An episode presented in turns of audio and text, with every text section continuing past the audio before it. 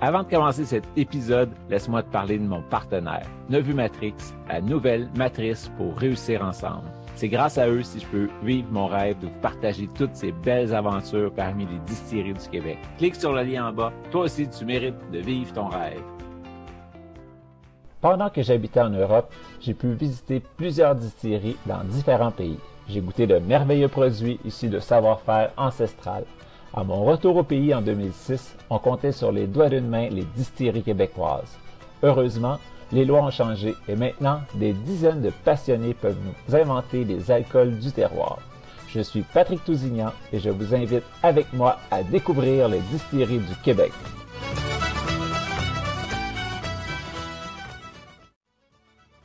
Salut tout le monde, ici Patrick Tousignan pour découvrir les distilleries du Québec en confinement.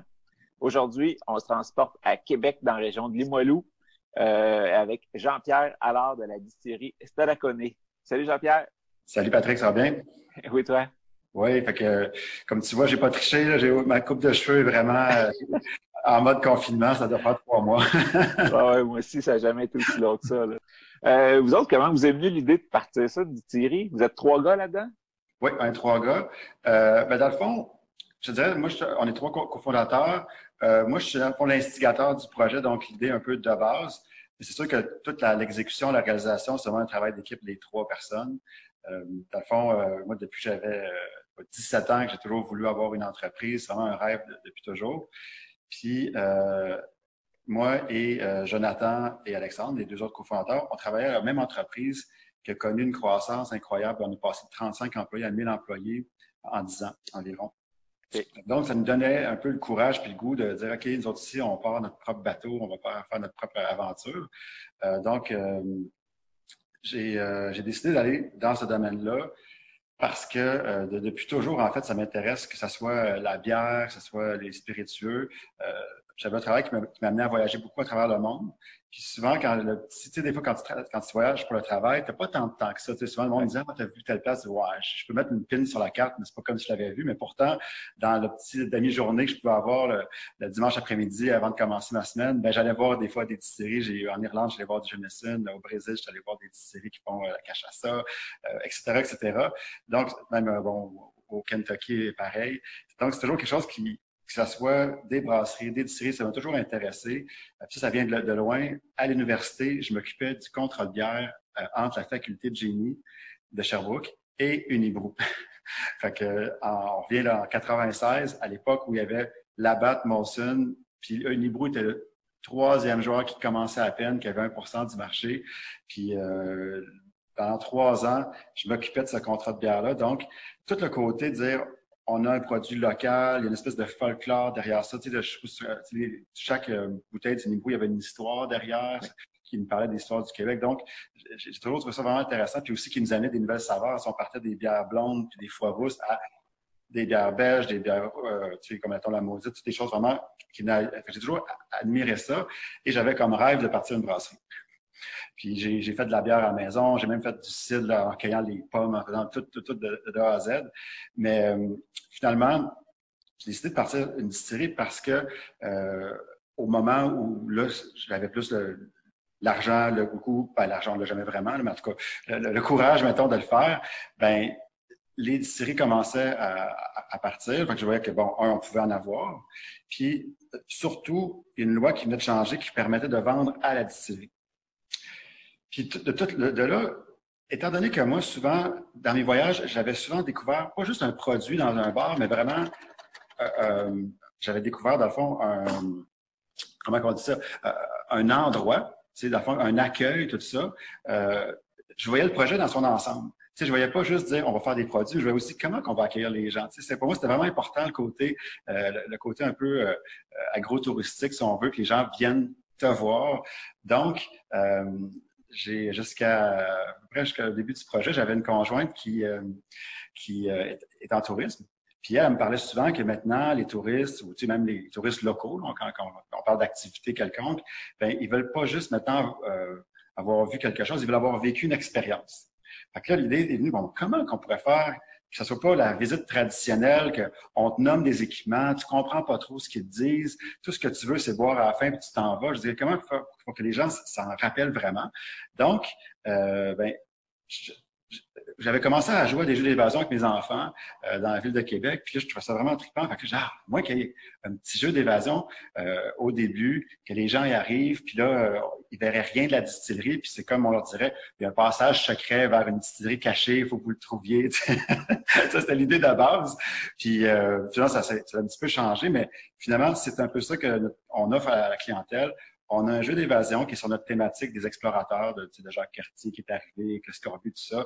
Euh, donc, la moitié de la pièce, c'est euh, une maison longue amérindienne. L'autre moitié, c'était dans, le bateau peut-être de Jacques Cartier, ou en tout cas, on dit, on dit qu'on est rendu au quatrième voyage. Fait que les gens, pendant 15 minutes, ils font un vrai jeu d'évasion avec cinq énigmes à résoudre, jusqu'à huit personnes. Ensuite, ils se transportent dans la, on les amène dans la distillerie où là, on fait, on essaie de faire le plus possible une vulgarisation, pas juste nommer des choses, mais vraiment expliquer comment on part d'une bière jusqu'à un whisky, comment on fait du gin, etc. Et après, on revient dans la boutique pour faire déguster les trois gins. Euh, on a essayé d'autres ordres, comme faire déguster au début, mais c'était pas une bonne idée. Personne ne réussissait à jeu d'évasion.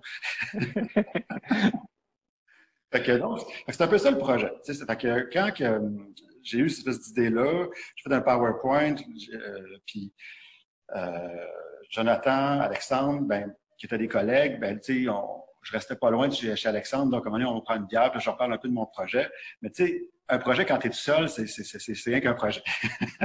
Parce que c'était un peu impossible d'avoir toutes les qualités, les talents. Donc, finalement, ben, en s'alliant ensemble, ben là, finalement, ça a fait en sorte que Jonathan, lui, euh, c'est un côté artiste, que c'est lui, finalement, qui a, développé les produits.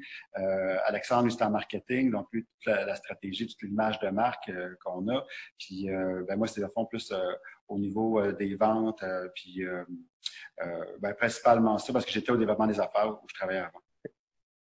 Fait que là, tu sors de ta bière avec tes chums, puis vous vous, vous lancez. Ça a été quoi comme le plus gros défi ou la, la, plus grosse embûche, mettons, que vous avez euh, sur votre chemin? Ben, je te dirais que c'est le financement. Parce que au départ, euh, j'avais comme rencontré d'autres distilleries euh, qui, me disaient, bon, euh, tu peux partir, je sais pas, moi, avec un certain montant, je pense, 150 000, 200 000. Puis là, ben, j'avais comme quelqu'un que je connaissais qui était qui voulait investir. Mais après ça, quand j'ai embauché un architecte pour euh, faire les améliorations nécessaires pour passer le, permis de la régie, ben là, moi, j'ai pris un architecte vraiment, là, tu que, by the book, comme on dit en anglais, euh, qui m'a sorti des tonnes d'affaires, qu'il fallait, bon, euh, des, des, murs à plancher en époxy, des murs antibactériens, un drain pour ci, un drain pour ça. Puis là, ben, finalement, le budget est fait x10. en fait, les dates, fait là, ben là, c'était vraiment, euh, tu d'un coup, tu te dis, ben moi, je pensais faire un projet avec 150 000, 200 000, puis là, tu dis, plus un million. Fait ça, ça a été vraiment euh, quelque chose qu'il a fallu que rapidement, euh, je transforme ça en quasiment comme un, pas une coop, mais une espèce de, de, de, de, projet qui avoir beaucoup d'investisseurs. Finalement, on a 40 personnes.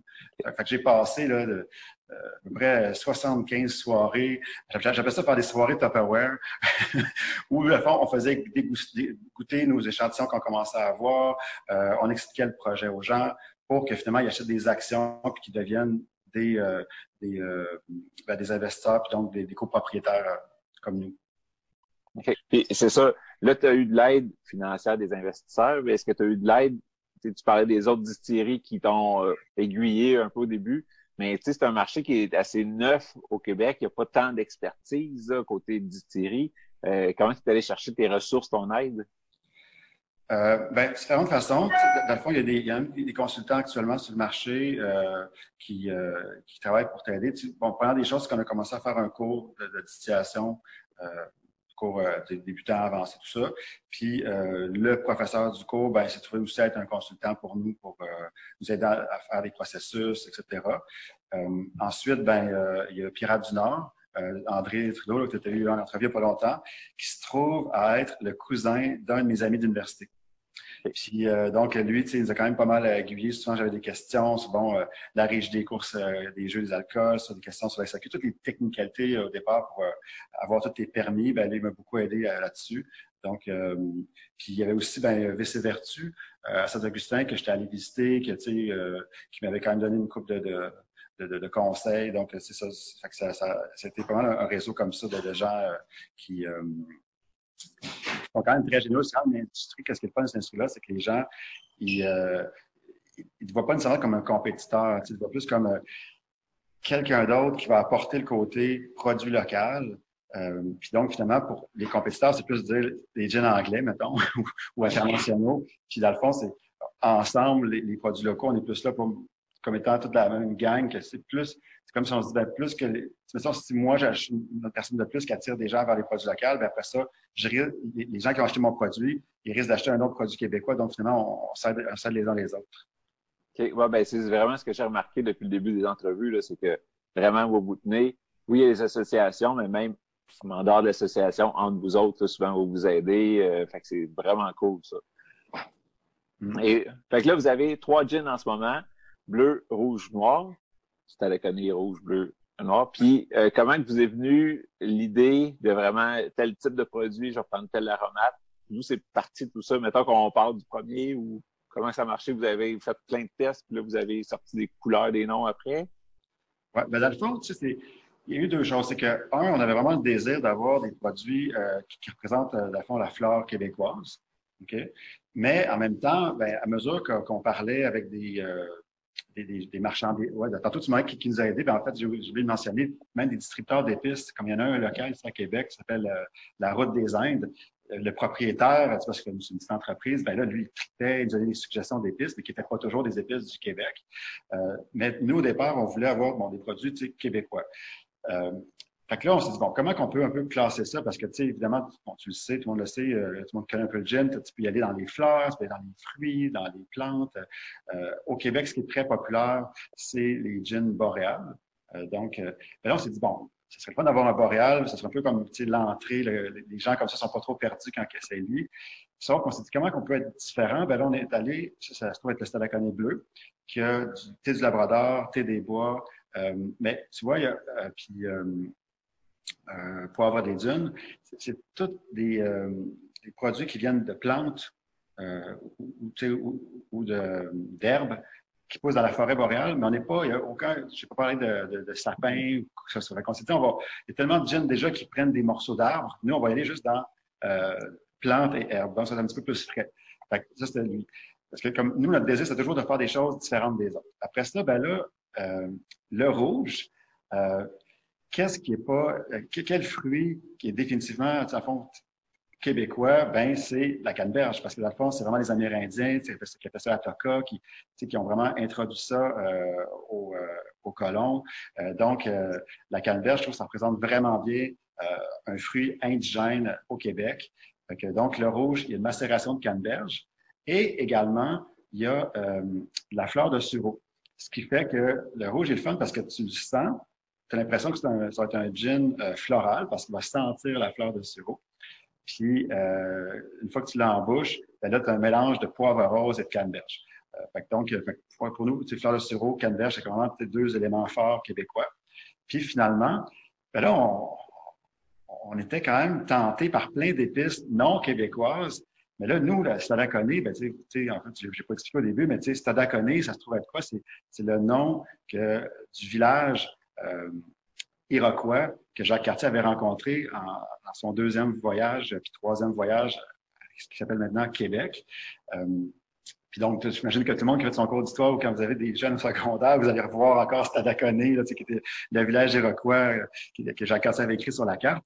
Ben, on voulait toujours être dans cette thématique-là parce que nous, on est à 500 mètres d'où le village de Stadaconé était. Donc, puis euh, on était à 500 mètres aussi de le campement où ce que Jacques Cartier a fait son premier hiver. C'est vraiment euh, physiquement un euh, endroit vraiment riche d'histoire. Peut-être que si on creuserait en dessous de moi, on trouverait des artefacts.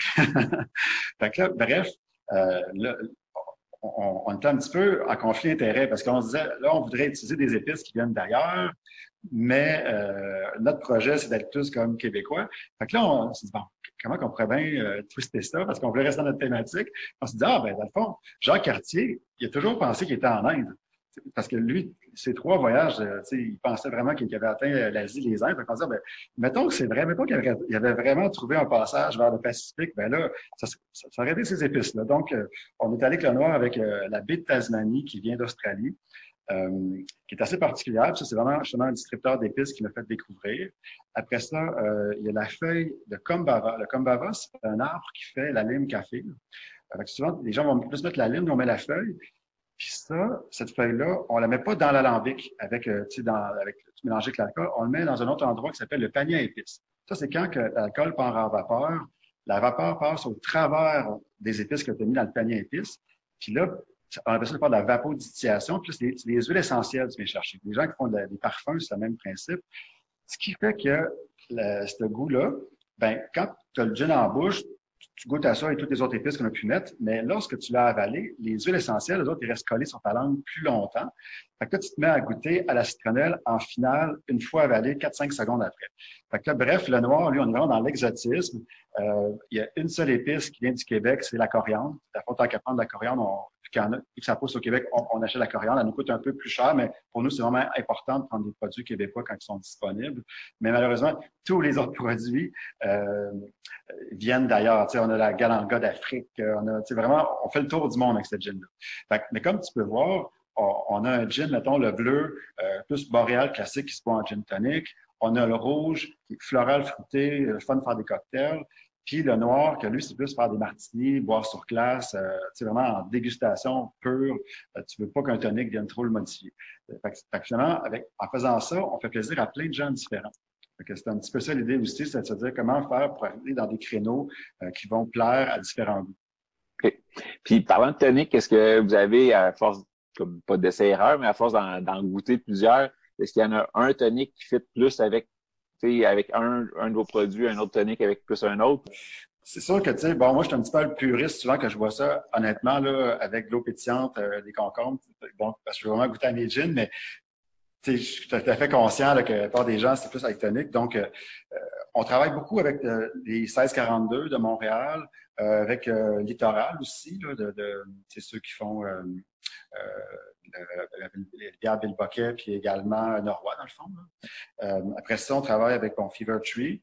Puis euh, on, a aussi, on, travaille même aussi avec des sirops Coué qui, euh, qui viennent du Saguenay et Monsieur Cocktail qui vient de Québec. Fait que donc, pour, ce qu'on a fait, c'est qu'avec toutes ces compagnies-là, on leur a envoyé nos bouteilles. Puis on leur a demandé c'est quoi selon vous qui match le plus? Puis ils sont revenus avec des recommandations, comme par exemple euh, le 1642, le, le classique, il va super bien avec le bleu, alors que le 1642 Yuzu, euh, lui, va vraiment bien avec le noir. Euh, après ça, ben, tu vois, le littoral hibiscus, il va bien avec le rouge, euh, alors que le littoral pamplemousse, il va bien avec le noir. Donc, finalement, on a comme des, recommandations comme ça, mais c'est certain quand les gens viennent à la boutique, nous, on vend plein de toniques ici à, la distillerie, ben, on leur dit toujours, ben écoute, si tu achètes ce tonique-là, ça ne veut pas dire qu'il n'est pas bon que les autres, il est juste meilleur avec lui. C'est quand même une question de goût. c'est ça. Donc, mais je te dirais, là, le bleu, c'est toujours plus des, des toniques classique, parce que le bleu a déjà un goût qui va un peu euh, prendre, euh, alors que le rouge, euh, lui, je vais même l'aimer des fois plus avec des jus. Tu sais, mettons, jus de canneberge, euh, ou bien jus de pamplemousse, puis là, j'ajoute de l'eau pétillante. Fait que, c'est pas tout à fait un tonique, mais étant donné que le rouge a comme le côté acidulé de la canneberge, c'est le fun d'y rajouter une petite touche de sucre. OK. Et puis là, les prochains produits qui s'en viennent, tantôt tu as parlé peut-être de whisky. Oui, ben là, le whisky, euh, c'est sûr qu'on est vraiment au balbutiement. On n'est pas, on n'est pas comme certaines autres séries que j'admire, que les autres ont parti à, il y a quelques années. Euh, on fait encore, on est vraiment en recherche et développement. On essaie encore différentes céréales. On est vraiment en, train de faire euh, des, des moonshine, finalement, donc de partir de grains en mode très, on a un petit alambic de 30 litres, puis on fait des tests. Donc, euh, c'est pas demain la veille qu'on va mettre encore notre premier euh, whisky en barrique. Mais oui, c'est un rêve. Par contre, c'est ça, on, on veut pas commencer à le faire tant qu'on on, pourra pas se dire, ça y est, on, on, a mis la main sur quelque chose qu'on aime, qu'on est fier. Donc, on est encore en train de faire des tests de ce côté-là. Euh, on travaille par contre sur une liqueur. OK. Qui top secret. Oui, c'est ça. Mais disons que le but, nous, on est toujours, toujours important pour nous d'être le plus possible, avoir des produits québécois. Donc, euh, on travaille avec un producteur local ici, pas loin, euh, donc des maraîchers qui font des petits fruits, que là, oui, je vais le garder secret, quel fruit que c'est, mais c'est ça. Donc, comme ça, on peut vraiment dire que euh, non, on n'a pas notre propre champ, euh, parce qu'on est vraiment dans un quartier industriel à Québec. Par contre, à vol d'oiseau, on est environ à 3 km de l'endroit qui fabrique les fruits, ben, qui font pousser. Puis, as-tu une idée de quand ça peut sortir, ce produit-là, à peu près? Ben là, si ça m'a posé la question aux environs du 13 mars, j'arrive de, de réponses super précises, à donner que là, on est tout, tout a décalé, je te dirais un peu, parce que là, euh, je pas, à la SAQ, l'introduction de produits a été mise en pause pendant un certain temps. Euh, donc, ça, ça, a un petit peu changé nos plans. C'est certain que, tu sais, bon, comme n'importe qui, quand tu sors un produit, tu essaies de le sortir à un endroit un peu clé, soit avant Noël, soit avant l'été.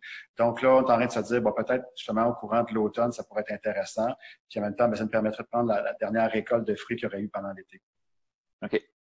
Parfait. Fait qu'on va garder l'œil ouvert. Puis j'imagine sur votre euh, page Facebook, puis tout, vous allez faire la publicité là, un petit peu avant que ça sorte. Là. Oui, oui, oui. Ben, c'est ça. Puis là, ben, en fait, pour être franc avec toi, on, hésite encore en deux modèles. On se dit soit qu'on y voit qu'il y a une petite production, qu'on va juste vendre ici à la distillerie, prouver vraiment que les gens aiment ça, tout ça, puis faire une espèce d'engouement. Ou bien on y va at large. Puis dans le fond, notre décision par rapport à ça, ça va être est-ce que euh, les SAQ sont redevenus dans un mode normal? Parce que là, actuellement, euh, nous, comme représentants, parce qu'on se représente nous-mêmes quand on va voir les SAQ, actuellement, il y a un moratoire qu'on n'a pas le droit même d'appeler ou d'aller les voir. Donc, tu sais, c'est pas une, pas une situation idéale pour lancer un produit, je te dirais, euh, parce que, parce que bon, il euh, faut savoir que quand on lance un produit en SAQ, ben, la plupart des succursales ne feront pas de leur propre chef de rentrer ton produit. Il faut vraiment peut-être rencontrer euh, le directeur de la succursale ou la personne qui s'occupe des achats pour un peu le, sensibiliser à ton produit puis donner le goût de, de te faire rentrer. Donc, c'est ça, ce qui fait en sorte que si ça reste encore comme ça un certain temps, ça va un peu repousser notre projet, puis on va tout simplement finir, par se dire, bon, on va, on va le partir dans la distillerie, parce que ça, on peut se convaincre nous-mêmes de le faire, pas de problème. euh, ça fait plusieurs là, qui me disent, ah, j'ai un produit juste pour chez nous. Fait que, ça donne une petite touche de plus de fun d'aller vous voir encore, puis aller chercher le produit exclusif. Ben, il y a ça, c'est ça, exact. Fait que là, JP, tu vas nous faire une petite visite guidée un petit peu de ta distillerie? Oui, parfait. Donc euh, là, je vais, je vais changer mon, euh, ma caméra pour euh, prendre la caméra de l'autre côté de mon cellulaire pour vous montrer encore mieux de quoi ça a l'air. Donc, je suis au plein centre du bar. On a ici un superbe tableau, en fait, qui est à vendre. Donc, on est un peu comme un exposant pour la galerie, pour une galerie ici à Québec. le bar est en forme de bateau, mais tantôt, on va le voir. ce qui est intéressant, c'est on a une, une, fresque au mur, comme vous voyez, qui se trouve à être là où le fjord du Saguenay vient rejoindre le, Saint-Laurent, donc à Tadoussac, qui est un endroit que Jacques Cartier avait mentionné euh, lors de ses voyages. Puis euh, euh, donc on, se dit, c'est un peu comme si les gens qui arrivent ici, c'est la dernière, étape avant de réellement arriver à Stadaconé, c'est le fond d'être le, petit arrêt que Jacques Cartier a fait à, Tadoussac. Les gens qui viennent visiter ici, ce qu'ils voient en premier, c'est le jeu d'évasion. Donc, la visite est, est, ludique. Elle commence par un petit jeu qui dure 15 minutes. Je vous montrer. On rentre dedans. Là, il était bien caché. Je vais allumer la lumière. Et voilà. Donc, les gens, jusqu'à huit personnes, se retrouvent à être dans un bateau, carrément, là, qui était, qui était même euh, fait selon des plans comme qui pouvaient faire les bateaux au 16e siècle. Euh, on a un coffre au trésor que les gens doivent réussir à ouvrir. Et le capitaine, il est derrière cette porte-là, il est malade du scorbut. Euh, il peut donner des indications, mais euh, on ne le verra jamais vraiment. Euh, il faut trouver cinq médicaments pour le guérir. Donc, les gens, ils vont accéder à l'autre pièce à côté, qui est une maison longue amérindienne. Là, tu vois ici, on a même une, un des jeux, il y a une sculpture qui a été faite par un artiste local ici à Limoilou. Superbe.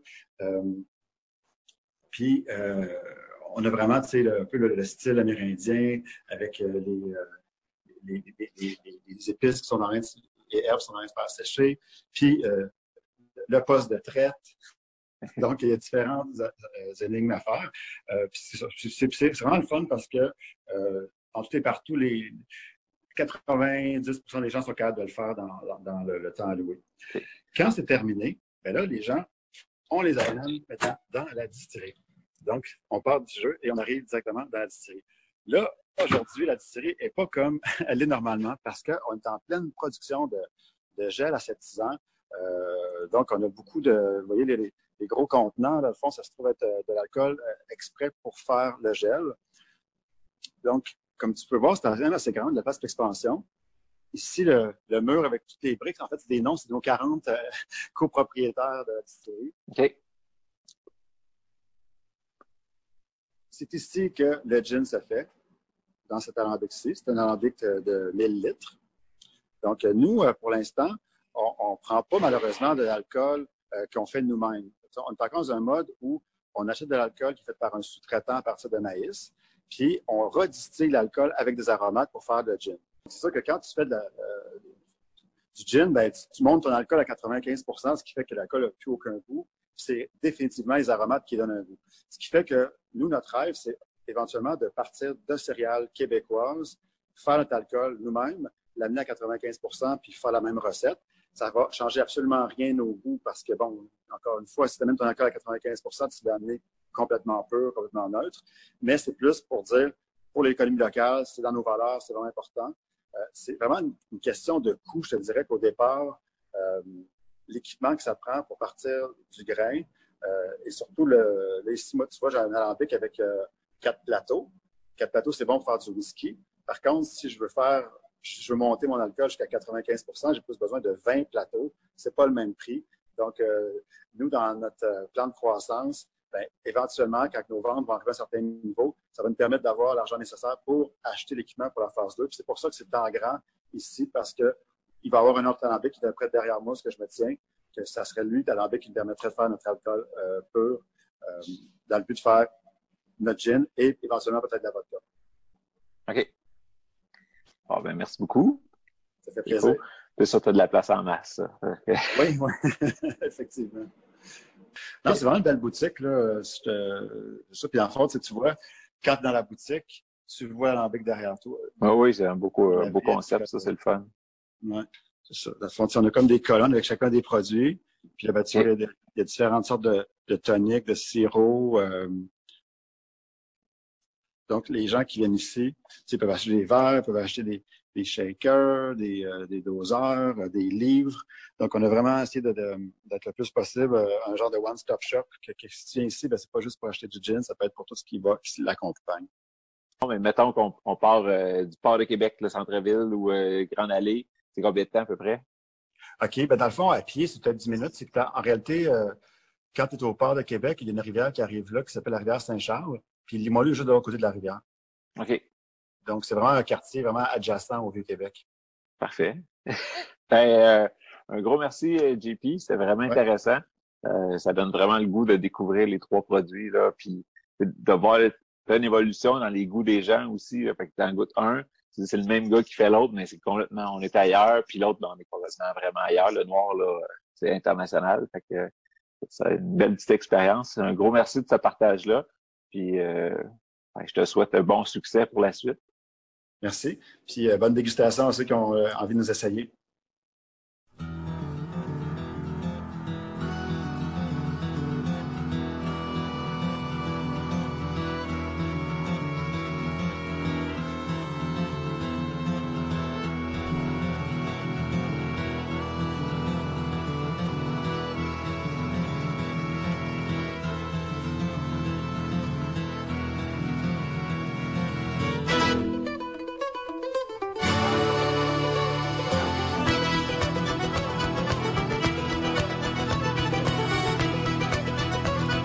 Donc, euh, juste vous parler encore, euh, tu sais, de fond, les épices qu'il y a dans les gins, euh, dans le bleu, comme je disais, c'est vraiment des plantes des herbes québécoises. Donc, on a ici le thé du labrador, des feuilles, thé des bois, puis le poivre des dunes qui est ici, qui a l'air un peu d'une petite cocotte.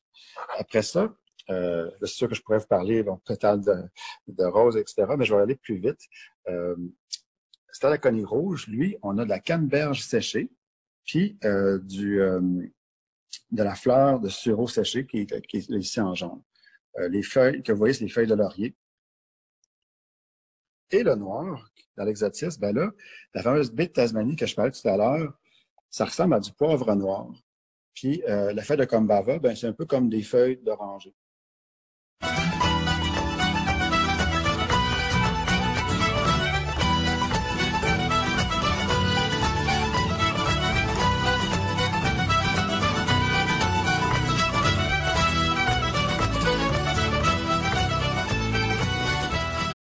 Need mealtime inspiration, it's worth shopping Kroger, where you'll find over 30,000 mouth-watering choices that excite your inner foodie. And no matter what tasty choice you make, you'll enjoy our everyday low prices, plus extra ways to save, like digital coupons worth over $600 each week. You can also save up to $1 off per gallon at the pump with fuel points. More savings and more inspiring flavors make shopping Kroger worth it every time. Kroger, fresh for everyone. Fuel restrictions apply.